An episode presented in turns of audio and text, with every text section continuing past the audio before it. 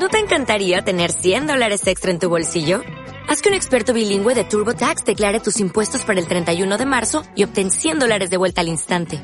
Porque no importa cuáles hayan sido tus logros del año pasado, TurboTax hace que cuenten. Obtén 100 dólares de vuelta y tus impuestos con 100% de precisión. Solo con Intuit TurboTax. Debes declarar para el 31 de marzo. Crédito solo aplicable al costo de la presentación federal con TurboTax Full Service. Oferta sujeta a cambios o cancelación en cualquier momento. Bienvenidos, eh, queridos ruralistas. Eh, yo soy Isabel Sánchez Tejado, para los que no me conozcáis. Y Raquel y yo con este podcast lo que pretendemos, ya sabéis, que es inspiraros y romper estereotipos, sobre todo del mundo rural. Así es, yo soy Raquel Sanes y desde este espacio, como siempre, lo que queremos hacer es dar voz a todos los que cada día se esfuerzan por conseguir que vivir en el campo sea una opción de vida más que atractiva y posible. Por supuesto. Si queréis más información, para no enrollarnos aquí Raquel y yo, pues visitad nuestra web que es mundoruralenpositivo.com y ahí encontraréis toda la información. Recuerda que este es un espacio participativo y que puedes participar si quieres con tus preguntas a través del chat o a través de tus comentarios si luego nos escuchas posteriormente en podcast o si nos ves en diferido. Pues venga, dicho esto, vamos a empezar ya, que hoy tenemos una invitada súper especial. Así que bienvenidos al podcast Mundo Rural en Positivo. Todo tuyo, Raquel.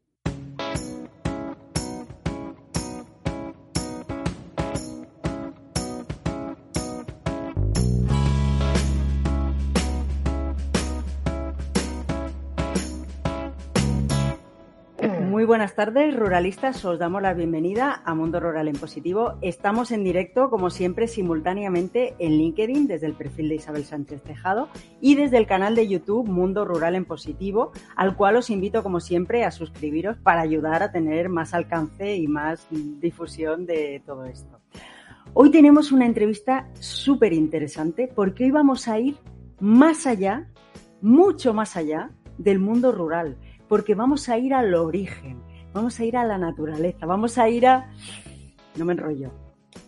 Vamos a ello. Hoy tenemos con nosotras a una gran mujer. Tenemos a Sol de la Cuadra Salcedo. Sol es arquitecta y fotógrafa de naturaleza. Está volcada en un viaje al centro del origen, como ella lo ha definido y que ahora nos va a explicar. Un viaje en el que el conocimiento científico, la naturaleza y la historia se entrecruzan para mostrar, especialmente a los más jóvenes, un mundo regido por valores humanos, muy distinto a los que hoy nos rigen. Frente a las expediciones por el mundo con adolescentes que hizo durante más de 30 años su padre, el gran Miguel de la Cuadra Salcedo, en la famosa Ruta Quetzal, ella nos traslada a la sensación de formar parte de ese mundo más cercano, descubriéndonos la belleza que tan a menudo miramos sin ver y sin sentirla. Sol, muy buenas tardes. Es un placer tenerte en el podcast Mundo Rural en Positivo. ¿Cómo estás? Bueno, bueno, para el placer es absolutamente mío porque nada más me gusta que el mundo y la palabra rural. Nuestro, nuestra sangre va por ahí. O sea que enhorabuena y gracias. Bueno, pues nada, pues muchísimas gracias por compartir con, compartir con nosotras este rato. Y bueno, para empezar, a mí me encantaría que nos contases un poco más sobre tu proyecto y cómo nació la idea de explorar el mundo desde esa perspectiva tan única que has denominado al centro del origen. Vamos allá.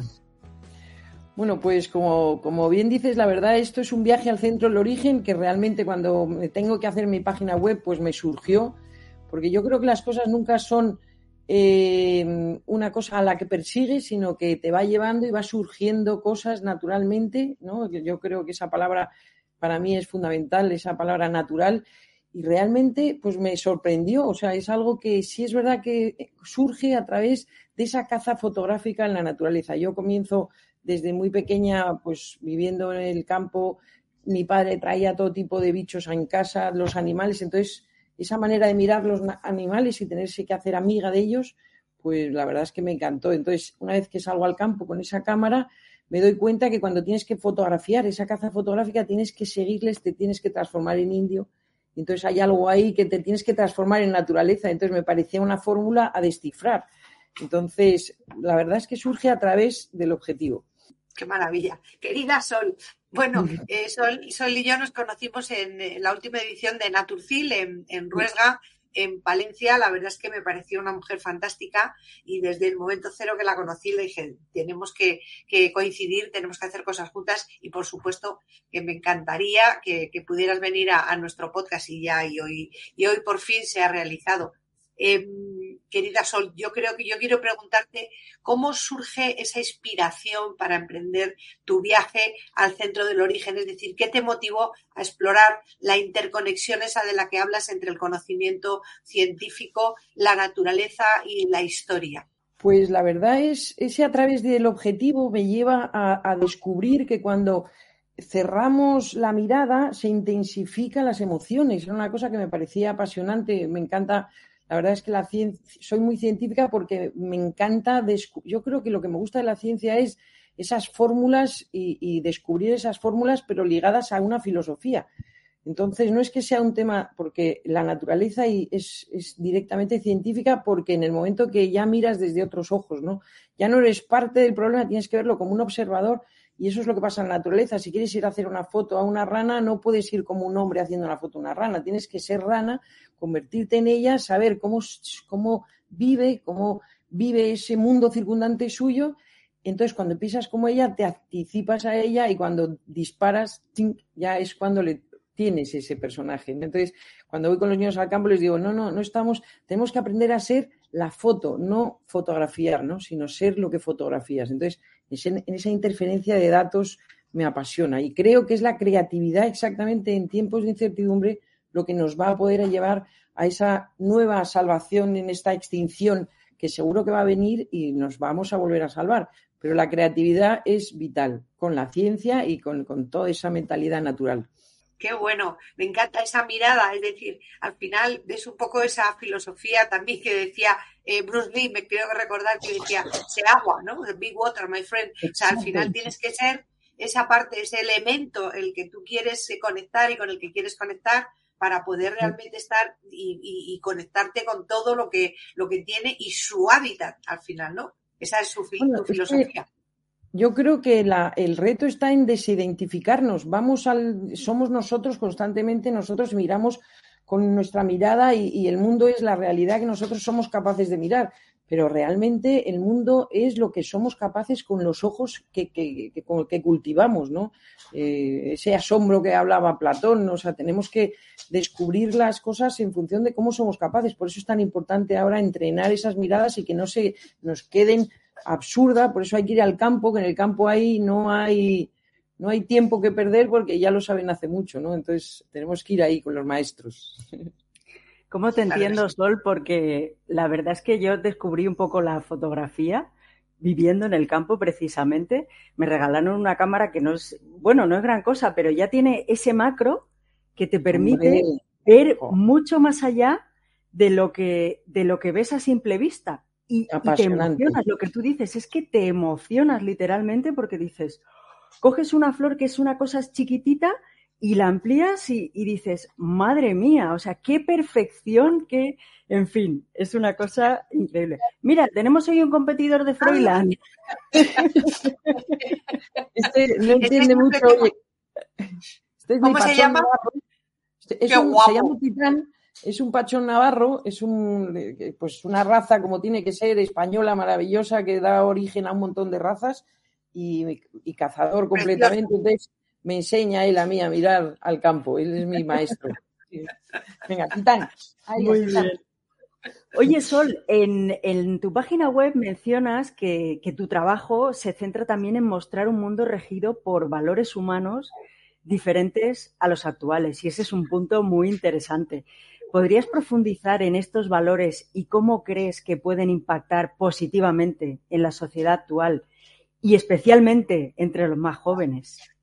Pues, pues yo creo que es ese cultivar ese asombro a través de, para empezar, tenemos que salir un poco de estas pantallas para la experiencia. Yo siempre soy una defensora de todas estas redes y todas estas difusiones para difundir, para inspirar, para poder mostrar, para ese entre todos, que es lo único que nos va a salvar, como de estos hay que remar todos juntos, ¿no?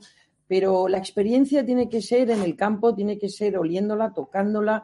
Entonces, hay que volver a estos niños a, sacarles que lo tienen. Yo he estado trabajando en colegios precisamente poniendo en práctica esto y realmente funciona.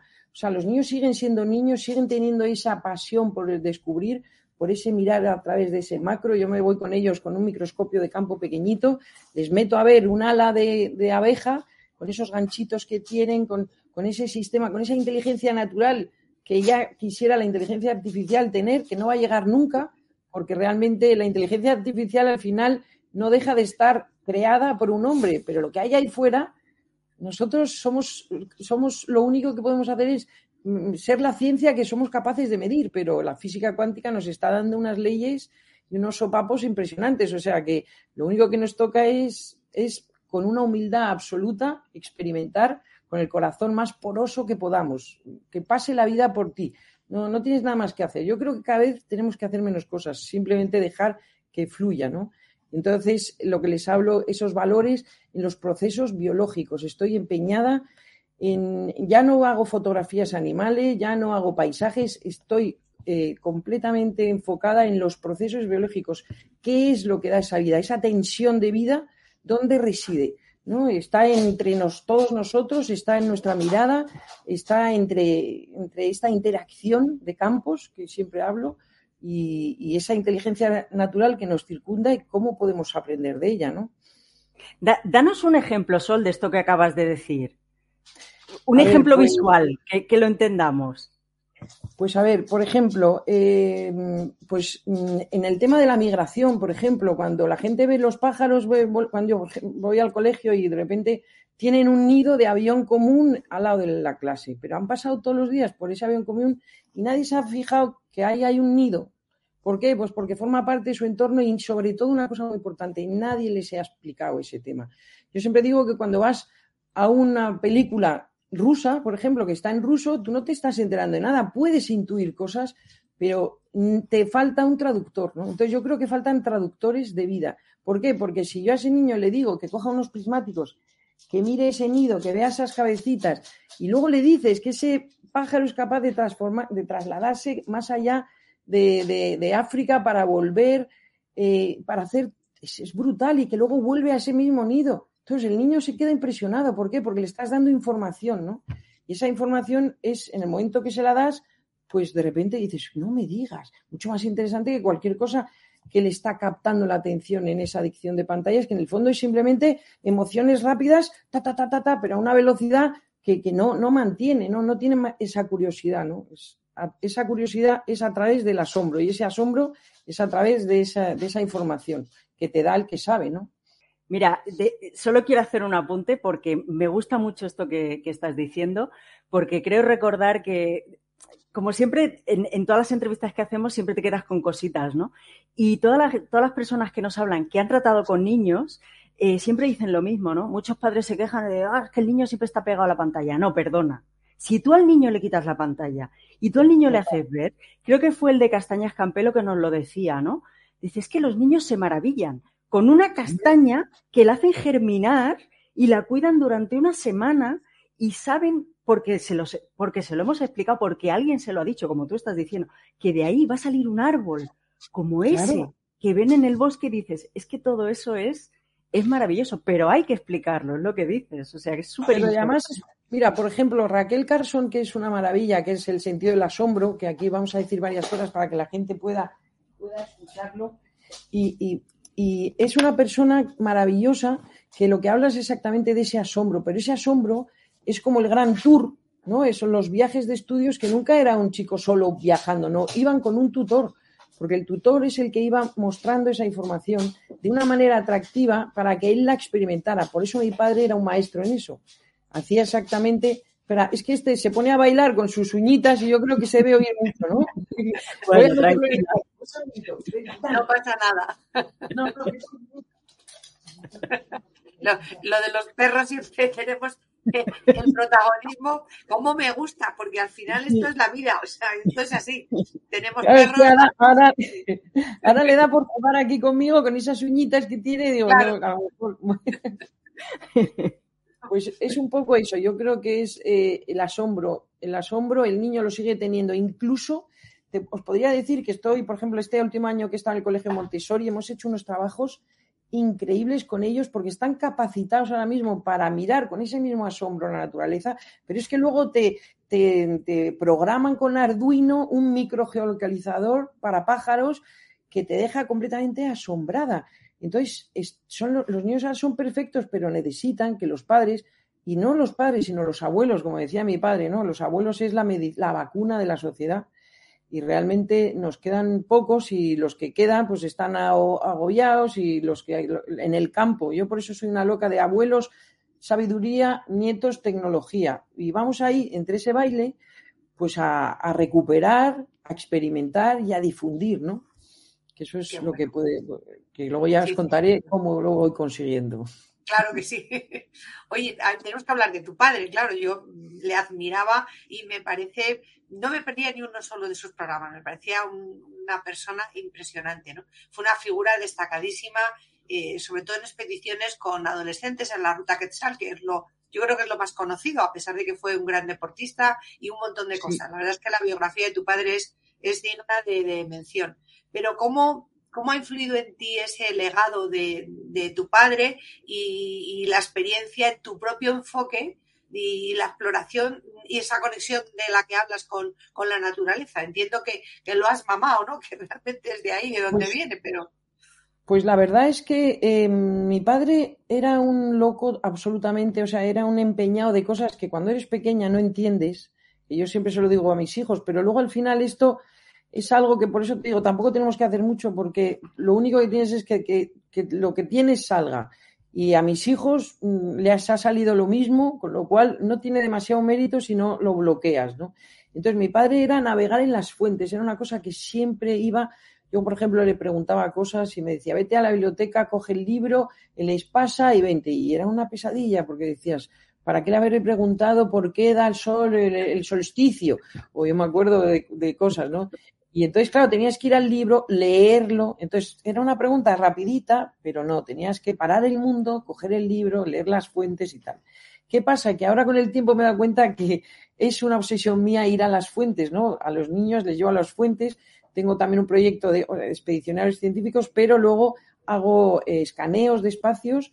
¿Para qué? Para que aprender a navegar en las, en las fuentes, ¿no? Ese mundo de desinformación. Creo que ese valor mm, brutal que tenía mi padre también de su familia era traspasar límites, entrenarlos, volver para contarlo, entrenar, una cosa muy importante que decía que había que entrenar habilidades. ¿Por qué? Porque eh, al final es, es el hombre libre el que al final es el más responsable. ¿Pero por qué? Porque entrena sus habilidades, entonces eres intocable, ¿no? Entonces, todos esos valores te han ido poco a poco creando, formando, eh, y al final, por ejemplo, mi madre también, eh, que tengo, la tengo a mi lado y es un personaje increíble también, pues ese era el amor más a la belleza de la naturaleza, ¿no? Entonces, en esos dos mundos, esas maneras de, esos valores de, filosofía de vida y, esa belleza por la naturaleza, pues se creó este, este conjunto que soy yo, ¿no? Y que luego lo he visto con mis hijos, o sea, que realmente funciona, ¿no?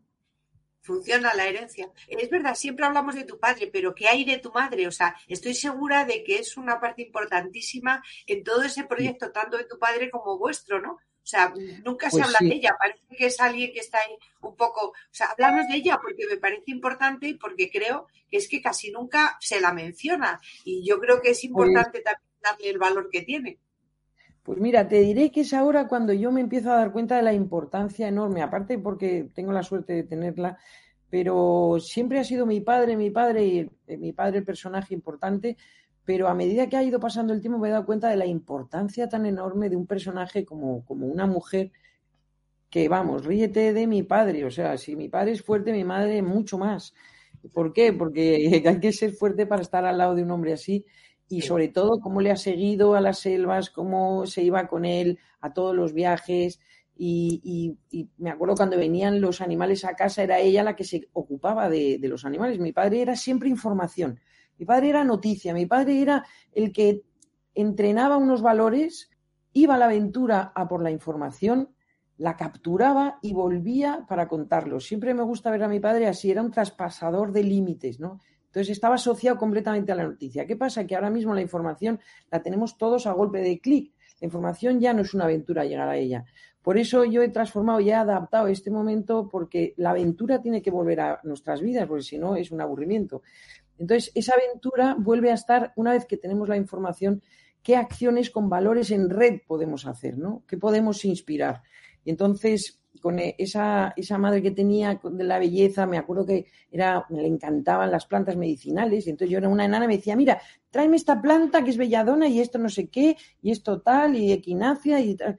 Y, yo me, me, daba unos libros, me daba unas, y yo me iba corriendo al campo a coger esto, tal, lo plantaba, no sé qué. Ah, pues mira, me ha crecido un poco el pelo, bardana. O sea, de verdad que eran cosas. Pero claro, yo era una enana y me encantaba ir al campo a ir a. Entonces, claro, aprendí a identificar plantas, aprendí a, a tratar todos esos animales salvajes que venían a casa, pues, pues mi madre como era muy, era muy este, genial, de repente dijeron, aquí no viene ningún animal sucio, entonces lo primero que hacía era bañarlo, hemos tenido monos como si fueran hermanos, comían con babero, teníamos un barrigudo de Humboldt, y entonces dormía en su cuna, hacía pipí en el retrete, o sea, eran unos seres maravillosos. Pero tenía esa mano mi madre para conectar con los animales y, y me he dado cuenta hace poco que esa importancia que tengo yo, la, pues es de ella, ¿no? Y fíjate, he tenido una amiga gibona en el Zoo de Madrid 30 años, porque la trajo de, de, Borneo mi padre y, y, la verdad vino a casa y me hice amiga de ella, lo primero que hizo fue morderme y al ver que no me asustaba, porque yo era un ser increíble con esos brazos, eh, venía toda asustada, porque claro, la habían traído y, entonces nos las quedamos unos meses o casi un año estuvo en casa. Entonces hacía un ruido y de repente llamaba a toda la organización diciendo, por favor, que ha saltado la alarma.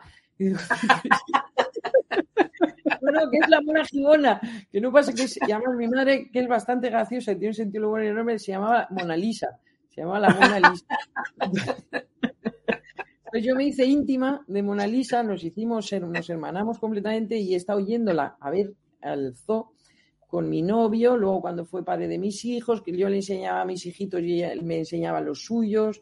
Hemos estado, pero increíble, una relación. Por eso te digo que es un poco y luego fíjate que en casa a veces me llamaban la niña mono, así un poco como mis hermanos cuando se enfadaban, la niña mono. Y yo no me gustaba porque me parecía fatal. Y ahora digo, qué maravilla, claro. soy la niña mono. ¿Por qué? Porque tenemos que volver a animalizarnos, ¿no? Yo creo que tenemos pues que animalizarnos y volver a ser, pensar como animales y dejar un poco la mente ya esta que tenemos tan, eh, con esta tecnología. Somos biología antigua, somos como, estos personajes, ¿no? O sea que yo creo que es un poco eso. Qué razón tienes. Qué bonita historia, la verdad. La de Mona Lisa me ha encantado, es preciosa. Me ha gustado mucho que hablaras de tu madre porque realmente eh, tenía mucho interés y, porque además creo que es verdad que, no, no se le menciona. Y bueno, pues esto es un modesto podcast que no, no va a ninguna parte, pero yo creo que. no, no, pero a mí me encanta. Además, me encanta pasarse y decir, mira, mamá, y le va a encantar, porque además es una, guapísima personaje. Luego, luego, te lo pasaremos cuando esté editado, ¿vale? Y esté publicado, que es Raquel la que se encarga de todas estas mm. cosas, la tecnología es suya, y, mm, y, te lo pasaremos para que se lo puedas enseñar a tu madre, ¿de acuerdo? Venga, perfecto. Marisola Sumendi se llama. De aquí le doy un beso. Pues me lo voy a apuntar. Oye, eh, Sol, bueno, pues ya que nos has hablado de, esto, también nos has dicho que tu, madre también participaba en estas expediciones.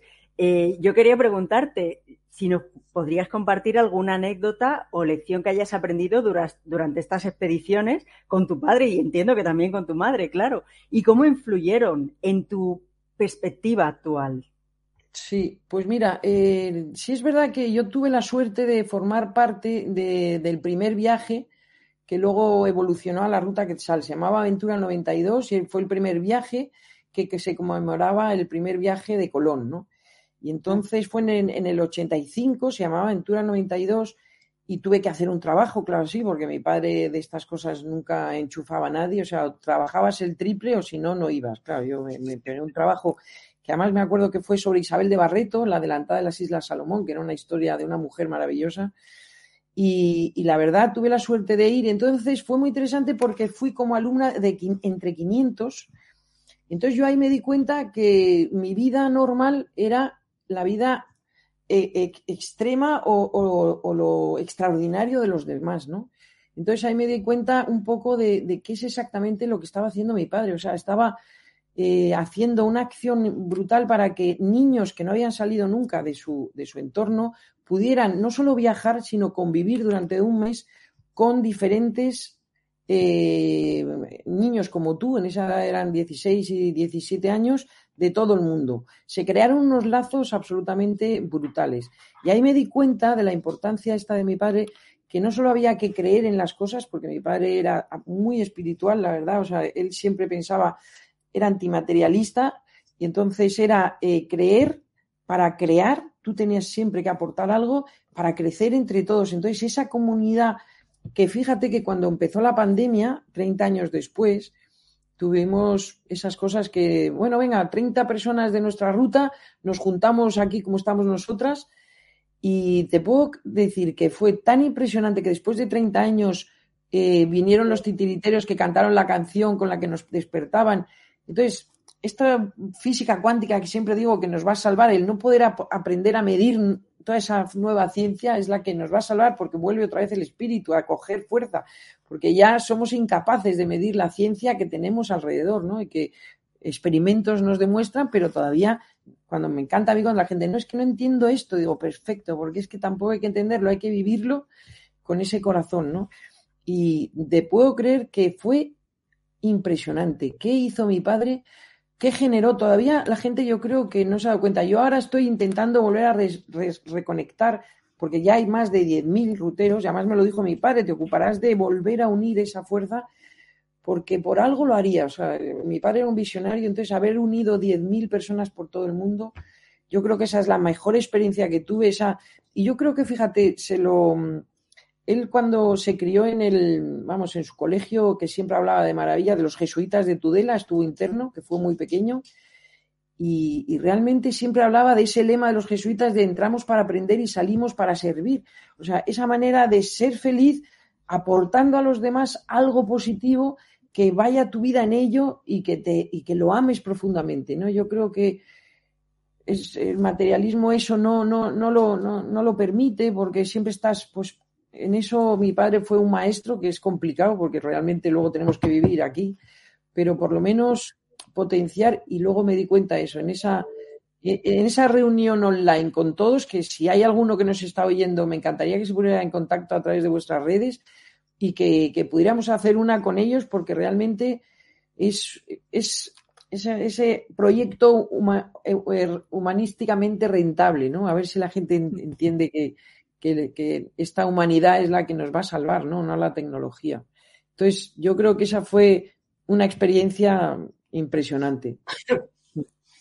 Qué maravilla. La verdad es que recordar todo eso y haberlo vivido, eh, bueno, envidia sana es lo que tengo.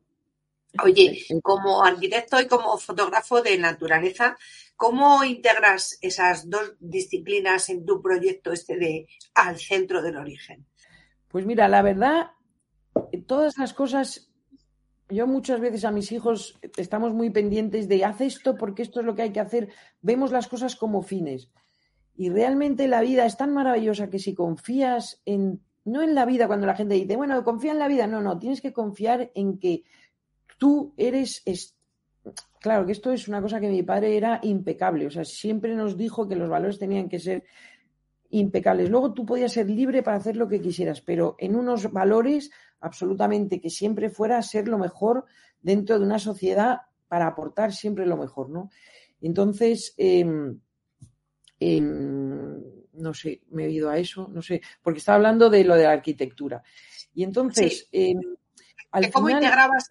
Ah, sí, sí, es verdad. Y entonces, yo quería ser astrofísica de pequeña, o sea, me encantaba porque mi padre me tumbaba en el suelo y como era muy mitológico, él siempre hablaba de que de pequeño todo lo que hizo de mayor nacía de unas sábanas debajo de las sábanas con muy pequeñito y una linterna leyendo unos libros que tenía que eran mitologías para niños. Entonces él aprendió ahí todos sus argonautas, Ulises, Telémaco. Entonces él se veía como mm, Ulises, como todos esos griegos, como esas, todas esas maravillas de historias, ¿no? Entonces, ¿qué pasa? Que por eso empieza a entrenar deporte, tira el disco, tira la jabalina, luego mm, para ir a hacer sus viajes tenía que viajar y se metió en un ballenero y tuvo que ser arponero. Eh, o sea, él vivía una película porque estaba convencido que si entrenabas para ello no había límites, ¿no? Era, era una ley de mi padre que yo intento transmitir que no tenemos límites si eres capaz de entrenarlos con una disciplina brutal, claro. O sea, por eso el deporte a él, por eso fue tan campeón y todo eso, porque a él le moldeó y se dio cuenta que los límites no existen si te los entrenas para traspasarlos. Y eres capaz de traspasarlo. Y eso es lo que me gusta enseñar a los niños como si mi padre fuera una fórmula. Yo le llamo el efecto MQS. Era un acelerador de hombres libres. Era un acelerador de hombres libres y es una fórmula, se puede replicar.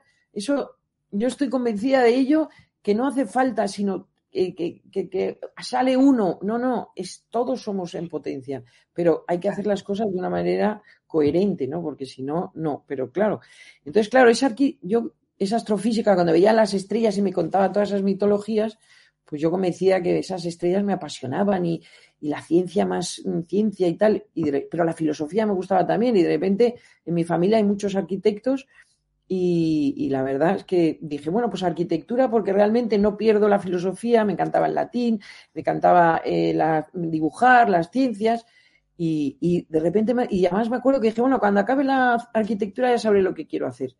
Claro, tardé 20 años en acabar la carrera porque me fui a vivir al campo, me fui, me casé cuando nadie se casaba, luego tuve hijos, o sea, lo hice todo al revés pero realmente después de 20 años acabé un proyecto además nómada transportable en el campo, que todavía es moderno a día de hoy, y lo patenté y todo. Y entonces esa arquitectura me hizo, me entrenó una manera de mirar la realidad que luego me he dado cuenta ahora que es esa manera de poder transformar la información plano sobre plano, ¿no? Cuando tú haces un proyecto siempre vas poniendo papeles, bueno, antiguamente, ahora no sé ya con, con estas modernidades, pero te hacían pensar en las capas de información que la gente no ve, ¿no? Los flujos, los entornos, los círculos.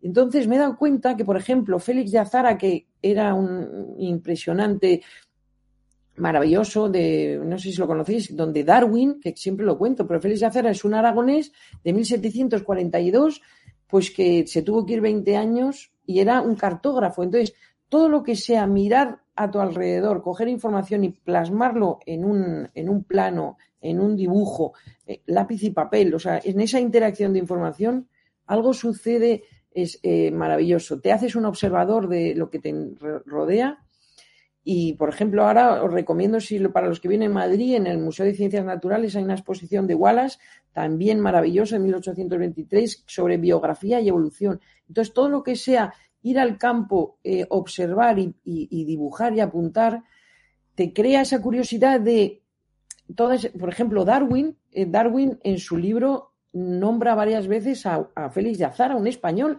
Nadie sabe que Darwin nombraba a Félix de Azara anterior en sus datos. También Darwin eh, estuvo trabajando con Wallace, o sea que se conoce a alguien, pero hay gente detrás que aprendió y eso me lo enseñó la arquitectura. Y de fotografía, al final los contrastes, lo que comentabas tú, el macro y el micro, el, acercarte, el alejarte. El mundo no es lo que vemos en, en el 50 milímetros que vemos, ¿no? Nos vamos al, al, al 100, nos vamos al 600. Entonces me encanta ver el mundo desde esas perspectivas porque son mundos diferentes y los tenemos a nuestro alrededor, ¿no? No hace falta viajar, viajamos con la mirada. Entonces, eso es lo que, lo que me apasiona. O sea, que me ha servido de mucho sin saberlo. Qué bueno. ¿Cómo te entiendo? Porque mm, eh, hubo un tiempo en el que me encantaba acercarme, pasear por el campo y me acercaba con mi teléfono. Yo no tengo una, una cámara, pero me acercaba con el zoom al teléfono, del teléfono y hacía pequeñas incursiones en cómo me metía dentro del musgo o dentro de una flor o dentro de, un tal. Y la verdad es que luego ver eso en grande, hice una exposición de fotos que lo que hice fue ampliarlo, que tenía muy buena resolución y son cosas que parecen cuadros abstractos, es decir, un líquen visto desde, desde dos centímetros de distancia o de tres no tiene nada que ver y la sensación es otra, es de repente ver, descubrir pequeños mundos que son grandes mundos, o sea, es, es impresionante. Es, ahora impresionante. Que, ahora que hablabas de, la arquitectura, ¿sabes de qué me estaba acordando, Raquel? De la entrevista que hicimos al arquitecto, a un arquitecto que es también compositora y que ha mm. compuesto basándose precisamente en su conocimiento de la arquitectura. Os tendríais que conocer porque es una mujer interesantísima. Y de verdad Pascual. Ay, qué bueno. Cristina ah, pues Pascual, que, perdona Isabel que te corte, pero es que ahora eh, estaba pensando en ella, compuso eh, una, una, una, obra musical que se llama Panteón Romae y nos explicó cómo lo hizo, pensando en el edificio y cómo el edificio a ella le evocaba música. Y nos contó cómo ella creaba la música y nos lo explicó casi como, como creando lo que tú has dicho, capa sobre capa, eh, haciendo un edificio. ¿Te acuerdas, Isabel? Sí, recuerdo que además es que me, has vuelto a, llevar a ese mundo sol, porque en este momento, y según estabas explicando que tu conocimiento de la arquitectura y lo de las capas, me estaba acordando precisamente de ella, de Cristina, de cómo nos describió su composición y realmente según nos describía las notas, íbamos notando cómo iba poniendo ladrillos realmente. O sea, era una cosa. bonito. Pero bueno, además es que la música está relacionadísima con la arquitectura y, con, el cine y con toda esa manera de, manejar la realidad y, los, y sobre todo la información, que es, creo que es al final esa maravilla, ¿no? Que, entonces, oye, pues sí, ponerme en contacto porque me parece apasionante. vamos. es una mujer, además, fíjate que estrenó su obra, El Panteón Romae, lo estrenó la, en abril de este año la, Orquesta de la Radio y Televisión Española, o sea que, que, es una obra realmente espectacular. Y es una mujer que vive en un pueblito que se llama Fulleda, ¿no? ¿No es así, Raquel? En Fulleda, un pueblito de, apenas 100 habitantes de la provincia de Lleida, en Cataluña. Allí he vivido yo casi 20 años. La conozco sí, sí. Sí, sí, impresionante. Y para ella, pues eso, lo que tú dices, la naturaleza, el mundo rural, eso es lo que le sirve de inspiración. Y decía además que no le, porque le decíamos, si el hecho de vivir en un pueblo tan pequeño no te ha mermado, al contrario, no me ha mermado absolutamente ninguna, eh, ninguna de las cosas que podía hacer, ni, ninguna de las oportunidades profesionales que, he podido desarrollar. Al contrario, dice, estoy muchísimo más en contacto con todo y, y, los ciclos de la naturaleza para mí son importantes y tal. O sea, me ha recordado muchísimo por eso quería comentarte lo Sol, porque creo que los que habéis estudiado arquitectura y realmente tenéis esa sensibilidad, eh, hay algo más, es decir, arquitectura es mucho más que una profesión que construye eh, cosas mm, físicas, sino que construye ah, mentalmente, o sea que me parece importante. Gracias. Y te diré una cosa, nos damos cuenta después, cuando estás haciendo la carrera no eres consciente de, de este entrenamiento de cabeza, pero cuando sales te das cuenta de que es una carrera maravillosa, humanista, tocas todos los campos, eh, estás en la medida del hombre, pero estás fuera porque estás siempre mirando desde fuera. Entonces a mí me parece, y está muy cerca con la música, bueno, yo toco la flauta travesera que me, que me encanta y, tiene mucho que ver, muchísimo que ver la música, la arquitectura y, esos, esos entornos del hombre, ¿no? A mí me parece apasionante. O sea que ya me pasaréis sus datos te lo pasaremos. Tenemos el podcast también, o sea que te pasaré incluso, si quieres, el enlace de la entrevista para que la puedas escuchar. Merece la mm. pena. Es de esos podcasts que yo iría mm, todas las veces porque cada vez que la, escuchas aprendes algo nuevo. O sea que es una mujer interesantísima, sí, mm, efectivamente. Pues Me encanta. Oye, Sol, eh, has estado hablando de esa, de esa capacidad de, acercarte, de alejarte de, de las cosas, ¿no? ¿Cómo, Cuéntanos un poco cómo es la sensación de formar parte de ese mundo más cercano y descubrir la belleza que, muchas veces pasamos por alto en nuestra vida cotidiana. ¿Podrías compartir alguna experiencia que te haya impactado particularmente en ese viaje al centro del origen? Pues, pues fíjate, yo creo que el tema es, como contaba antes, eh, vamos a ver, eh, para mí, por ejemplo, España, que después de haber viajado mucho con mi padre y siempre teníamos muy, pues eh, siempre viajábamos, nos íbamos, volvíamos, pero por ejemplo, una vez ya que me voy con mis hijos a criarlos al campo, que tengo los tres y, me fui al campo, como decía vuestra amiga, el tema de Internet, yo al principio no me gustaba nada porque decía, qué horror, no nos va a dejar oler las cosas y tal. Pero claro, cuando me di cuenta que me permitía vivir en el campo, criar a mis hijos, poder mandar un plano, por eh, coger mi tomate de la huerta y poder seguir activa, me parecía que era algo que, me parecía muy interesante, pero teníamos que aprender a esa manera de relacionarnos, ¿no? Entonces, para mí España no es un lugar, es una emoción, porque me di cuenta que empecé a, viajar cerca de con mis hijos, tengo una caravana teníamos, y entonces, pues a conocer desde dentro todas esas gentes, esas historias, y me parecía que ya el tema no era cuantitativo, era todo cualitativo, o sea, era todas las expresiones, las emociones, y ese, ese mundo que digo yo, el mundo circundante, ¿no? Que es, es que te rodea, pues en el momento que lo empiezas a traducir y a contarlo y a vivirlo, pues realmente me parece apasionante. Hay una frase preciosa de Raquel Carson que, os la voy a leer porque dice que a medida que uno se acerca, la vista crece y crece hasta que por fin, a través de esa misma estrecha ventana, uno está contemplando el universo, ¿no? Entonces, es eso de poder ver un macro y estar viendo el cosmos y el universo, ¿no? Eh, entonces, ahí es cuando yo empecé a darme cuenta que había algo de, al principio, hace mucho, que luego además coincidí en la portada de, National Geographic que hablaba de un ADN, de la espiral del ADN y la espiral de una galaxia, ¿no? Entonces, estamos rodeados de, de algo diferentes en escalas, pero que mantienen un mismo ritmo, ¿no? Que está muy asociado a las matemáticas y todo eso, ¿no? Y entonces, cuando tú vives en la naturaleza con todo eso, te das cuenta que todo eso funciona. La migración, eh, la biología cuántica, todas esas cosas, esa Estoy ahora muy estudiando mucho la biosemiótica, que es esa manera de la comunicación de la vida, ¿no? La semiótica, los signos, poder traducir esos signos, que, estoy con otro personaje maravilloso que se llama Jacob von Juskul, que lo recomiendo a todo el mundo, en 1864 nació y es maravilloso porque habla de los mundos circundantes y del Umwelt. Habla de todo lo que nos rodea, entonces habla de que tenemos que empezar a pensar como los animales que viven en sus entornos, que son ellos los que crean su realidad. Eh, completamente en contra del materialismo y mecanicista, pues esto es a base absolutamente de, esa nueva visión que hay ahora de que todo es, pues eso, no, no, no, es capaz de tocarse, pero es el que está rigiendo todo eso, ¿no? Entonces, esas locuras son las que me, apasionan meterme y, poder meterme en esos mundos, ¿no? ¡Jo, qué buenas locuras, Sol! Ojalá todo el mundo tuviera esas locuras. no sé, no sé. Luego, a, veces siempre digo que lo que quiero es volar con los pies en el suelo, pero hay veces que vuelo un poquito más y luego hay veces que necesito. Que luego, por ejemplo, otro personaje maravilloso que, de maestro que me inspira siempre, Ramón y Cajal, que tiene una frase que me parece apasionante. Yo intento usarla cuando dice que cuando era profesor, el gran profesor es el que sabe dar alas a los niños que tienen pies y pies a los niños que tienen alas, ¿no? O manos y alas, ¿no? Hablaba de manos y alas, pero realmente es eso, cada, cada personaje nace y se va encajando en algo, pero es un trabajo del maestro y de los de alrededor de irle abriendo, que para eso mi padre era un maestro absoluto. Por ejemplo, en la ruta nunca te podía decir lo que tenías que hacer, ni a mí, ni a mis hijos, ni a los 10.000 ruteros que ha habido.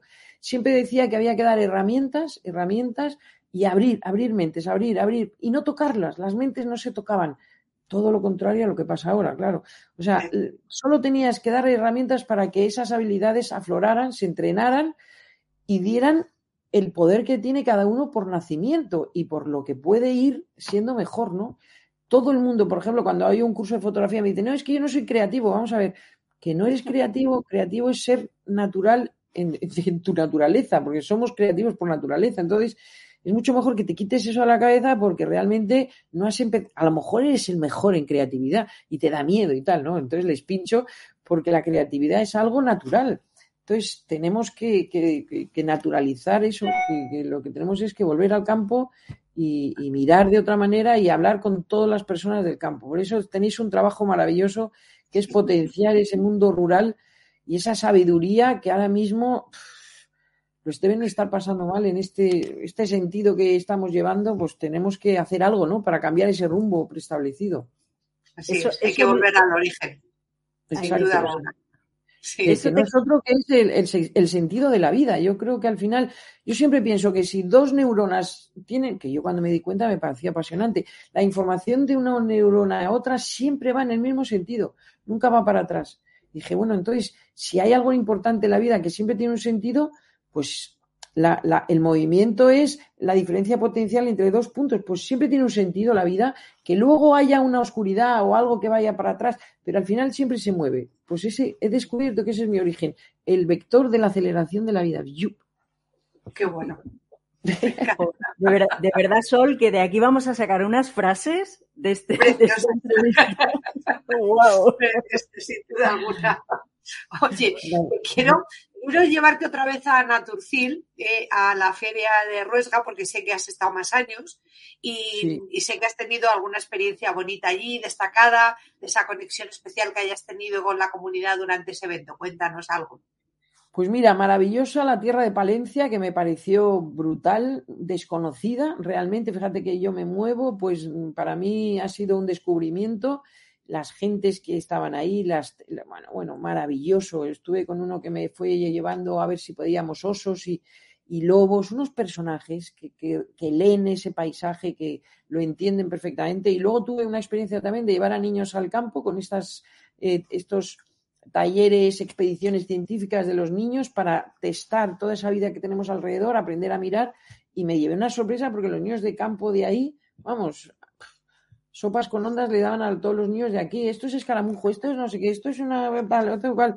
Y decía, qué maravilla. O sea que lo que les enseñé es que todo eso que ven ellos, que no les dan importancia, tiene una importancia científica maravillosa, porque les he metido en un mundo que se llama eh, la ciencia, bueno, yo le llamo ciencia creativa ciudadana, que no sé si conocéis, que es esas acciones con valores en red para que cada niño, cada persona que sale al campo pueda descubrir, pueda analizar todos esos datos que tiene, volcarlas en aplicaciones y puedan servir para proyectos científicos en todo el mundo. Entonces, hay aplicaciones que registran datos, bueno, que hay millones y millones de datos, pero que realmente los científicos cuando tienen que buscar un pájaro, la migración de un pájaro o se está extinguiendo una planta, entonces lo meten ahí y dicen, pues ha aparecido aquí, y entonces salen mapas entonces, ahí es cuando ese mundo de la biogeografía que me encanta, pues empieza a mapearse, ¿no? Entonces, yo soy una loca, por un lado, de la naturaleza y de la experiencia, pero por otro lado, de la tecnología y de la difusión y de esos biodatos. ¿Para qué? Pues para entre todos darnos, darnos cuenta que si esos niños están capacitados para captar esos datos, están haciendo ciencia, ya se puede ir hacia esa gobernanza ambiental, esa palabra tan mágica que solo saben los de arriba. Pues ¿por qué no empezamos desde abajo, en silencio, ¿eh? educándonos y, formándonos con criterio para poder decir, oye, aquí me está pasando algo en mi entorno que estoy detectando un problema, pues vamos a aportar una solución. Entonces, son los retos, ir a, una, ir a por algo, pero sobre todo porque vas a aportar otra cosa. Entonces, eso es un poco lo que, lo que les enseño a los niños y en Naturcil lo hicimos y fue, vamos, bueno, no sabes qué experiencia tan increíble. Los niños se quedaron encantados y, me pareció, y bueno, y luego Carlos también monta ahí una cosa maravillosa, que te rodeas de, una cantidad de gente con un amor a la naturaleza y con un sello especial de Naturcil que tiene un corazón enorme y se nota, se nota, todo lo que hay ahí es maravilloso. ¿Eh? que sí, Isabel, que nos ahí. disfruté muchísimo, la verdad, se me pareció un evento muy, muy natural y efectivamente lo de Naturcil venía, le venía al pelo, pero todo era muy natural, muy de, allí. Había algunas estridencias en algunos casos, pero la mayoría era todo como del campo, o sea, de cosas rurales, que es lo que realmente buscas. O sea, y luego en el fondo es una, es una feria de ecoturismo, pero que yo siempre la, la palabra turismo intento sacarla de, mi diccionario porque creo que el reto está en transformar ese turismo en una expedición científica. O sea, yo creo que también cualquier viaje, en el momento en que tengas algo que hacer, pues ya no es ese ocio, sino que ya te, metes, estudias, viajas, eh, exploras, interpretas, difundes. Entonces, no sé, yo eh, me gusta mucho y además me he enganchado, ya voy a todas las Naturcil, siempre doy alguna charla, un taller, para poder volver a ese gran biotour, para que la gente se dé cuenta que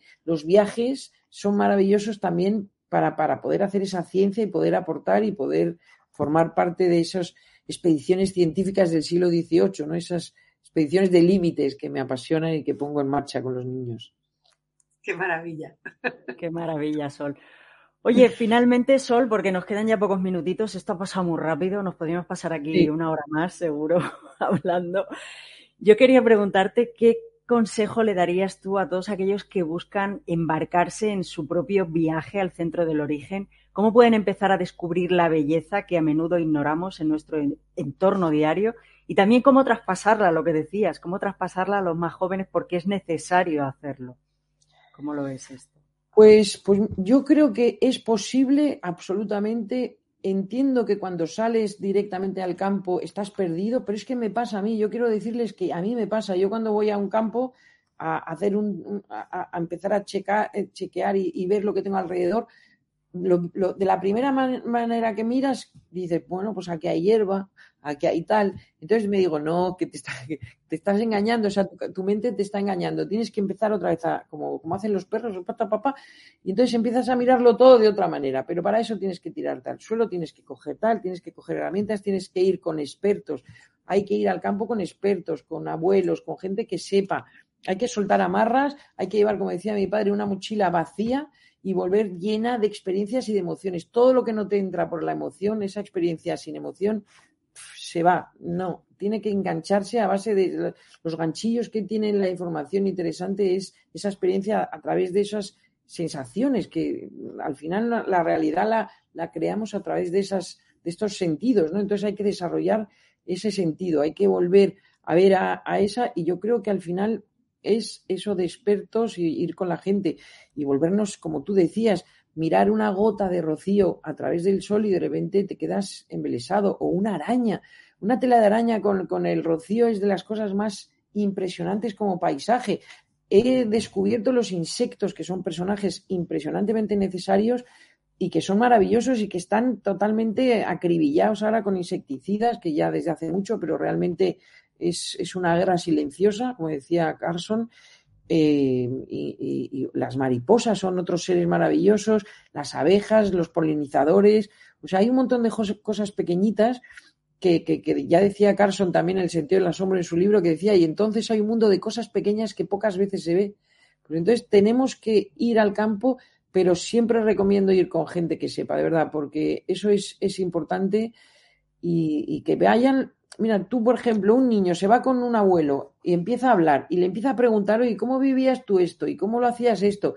Y empieza a hablar y empiezas a mirar alrededor y empiezas a hilar y la información va surgiendo, pero tienes que estar completamente como si vas al parque de atracciones, o sea, me voy a emocionar. Bueno, pues es que estate abierto porque la información está ahí, a mí me pasa y, yo intento, y, y, mira, tengo que lo tenía por aquí, eh, todos los, cuando hice el curso, luego les di unas hojitas que fíjate, quería que me las pusieran en internet, pero al final, como no me dio tiempo, les di fotocopias, que fue mucho mejor, y lápiz para que me escribieran.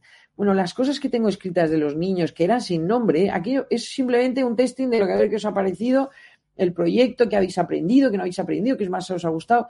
Bueno, es emocionante las cosas que tienen. Eh, es que no lo tengo aquí, lo, he ido a coger para enseñároslo, pero no tenemos tiempo. Pero bueno, y de repente decían, aprender a mirar un insecto, aprender lo importante de la vida que me rodea. O sea, todo lo que estamos hablando aquí, que todo el mundo que puede oírnos decir, bueno, sí, sí, pero una cosa es decirlo, otra cosa es vivirlo, pues yo lo he vivido en los niños y si vas al campo con esa emoción que tengo yo y se la contagias, te sorprenden.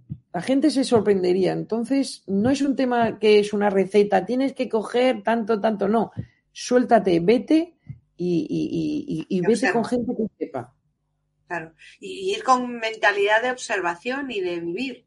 Sí, la observación, mira, yo hace poco di una charla que se llamaba Meditaciones Biológicas, porque realmente tenemos que volver al campo desde esa, todo el mundo le encanta meditar, hacer yoga, y todo eso. Pero yo creo que también es importantísimo pasear por el campo sin ni cámara de fotos ni nada, simplemente mirando desde esa otra manera, observando, contemplando, abriendo a que puedan pasar miles de cosas, a que si de repente ves una abeja y la ves posarse en un sitio y luego en otro y piensas que eres la abeja, ¿por qué se ha ido a esa flor y no a esa otra? Porque le interesa, porque tiene esa forma, ¿por qué la flor de romero tiene la flor, la forma de la abeja? ¿Por qué empiezas a darte cuenta? Y es la vida que tienes alrededor la que te va atrapando y, te vas ahí, uh, uh.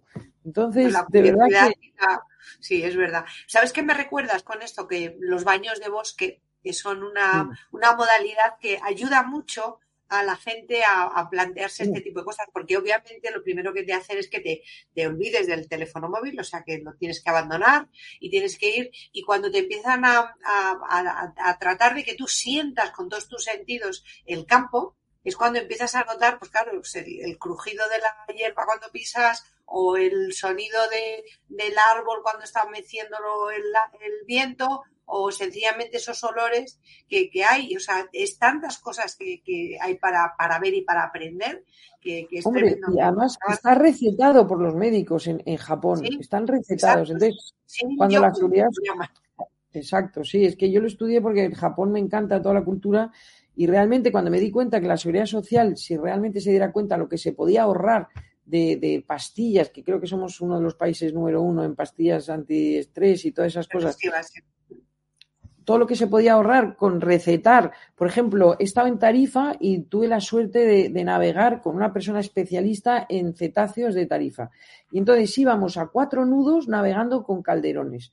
Bueno, en el momento en que tú navegas en el mar, en medio del estrecho, con calderones a cuatro nudos, que vas, que casi no hay ruido del barco, no hay ruido. Y entonces ves cómo van navegando a tu lado, cómo se giran y te miran con ese ojo cómo empiezas a respirar, esa respiración que tienen ellos, empiezas a respirar, te das cuenta que es sanador absolutamente. O sea, la naturaleza yo creo que tiene todos los ingredientes para volver a reequilibrarnos y a volver a ser, pues esa respiración, ese, esas porosos, o sea que mm, no sé, no sé por qué no lo usamos más.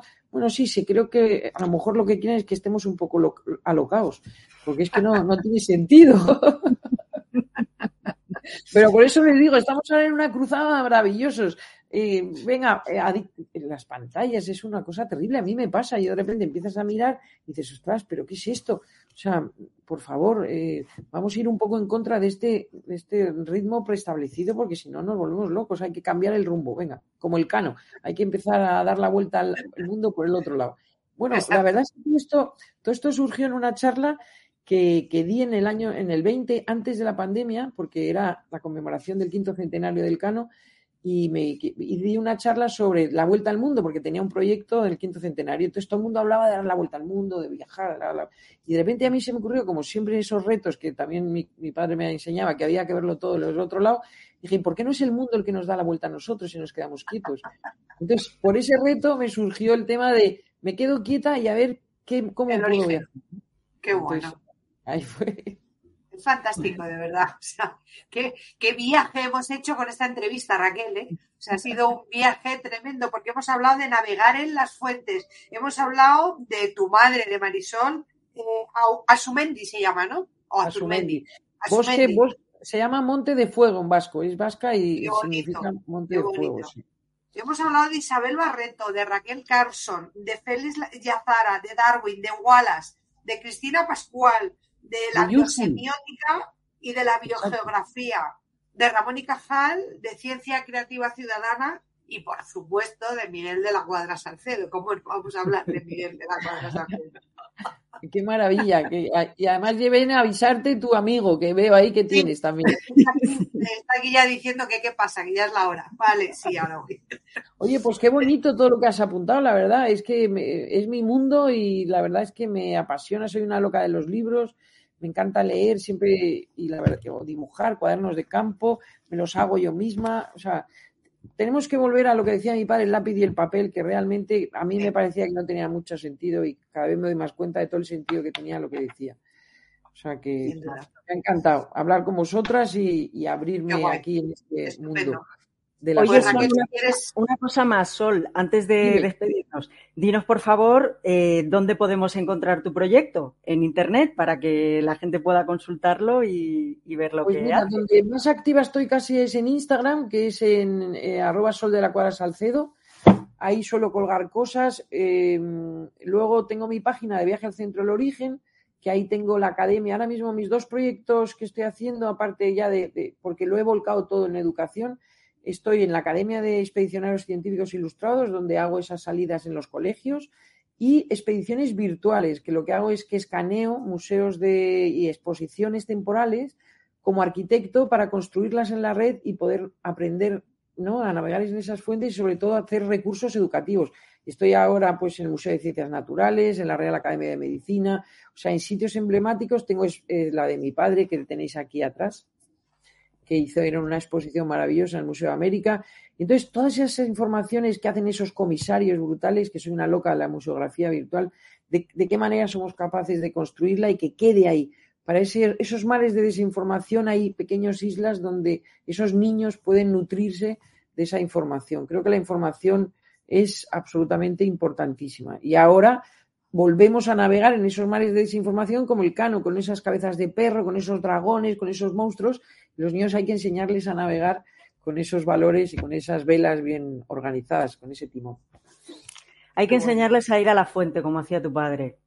ya no se puede ir a las enciclopedias ni a los libros, pero realmente buscar las fuentes. No preguntarle a ChatGPT, sino buscarle a la, buscar la fuente. Terrible, terrible es eso. Los museos son, yo creo que ahora mismo los museos, las reales academias, esos son los donde todavía están aglutinadas esas informaciones que yo intento hacerlo de una manera atractiva para que la gente pueda navegar ahí, ¿no? Porque si no es un poco arduo, ¿no? Pero, pero cuando lo haces atractiva y con curiosidad, eh, es, increíble. Y España es número uno, o sea, tenemos un silo de ilustrado del 18 maravilloso. Eh, todo, todo. España es maravilloso y tenemos que volver a ese imperio de, valores, de vida y de, de pa'lante, vamos. Ya verás, lo conseguiremos. Qué bien, Sol, pues de verdad muchísimas Pero con el campo, con el campo, por eso es tan importante lo que hacéis vosotras. Pues muchísimas gracias, Sol, de verdad ha sido un placer compartir y que nos hayas compartido tu historia tan inspiradora y tu perspectiva con nosotros en este mundo rural en positivo. Estamos emocionadísimas de haber aprendido sobre tu viaje y sobre cómo estás impactando positivamente en el mundo que nos rodea. De verdad, muchísimas gracias intentamos todos, que eso, eh, mientras lo intentemos con todo con el corazón, como vosotras, como yo, como cualquier persona natural, ese ir entre todos para adelante es natural. O sea, que es imposible que no lo consigamos, mientras tengamos ese corazón poroso. Exacto, corazón poroso. Me ha encantado. Bueno, muchísimas gracias por haberme llamado, de verdad que ha sido un placer. Voy a leer, voy a ver todos vuestros podcasts, que seguro que hay gente maravillosa y, contar conmigo para lo que queráis. Fenomenal. Muy bien. Pues muchas gracias, Sol. Y muchas gracias, a todos los que nos habéis acompañado también en directo y a los que nos escucharéis posteriormente, aquí, sea aquí en el directo, en el vídeo en YouTube, suscribiros o en podcast. Gracias, ruralistas, porque con vosotros es posible este movimiento social de mundo rural en positivo. Bueno, pues ahora ya sí, ha llegado la hora de despedir este episodio y nos despedimos lógicamente hasta el próximo miércoles, que aquí os esperamos a todos, que pasamos listas y que no nos faltéis. Y si te ha gustado el episodio, pues no tienes que hacer más que comentarlo y decirlo porque nos encanta que participes y que nos digas las cosas. Y si quieres conocer más sobre el proyecto común de Raquel y mío, ya sabes, visita la web Mundo Rural y Positivo y como dice Raquel, suscríbete al canal de YouTube que vas a estar muy bien informado, así que es lo mejor que puedes hacer. Y esperamos el próximo miércoles para seguir hablando de mundo rural en positivo. No faltes. Adiós. Adiós, gracias. Gracias, Sol. Gracias. Adiós a vosotras, gracias.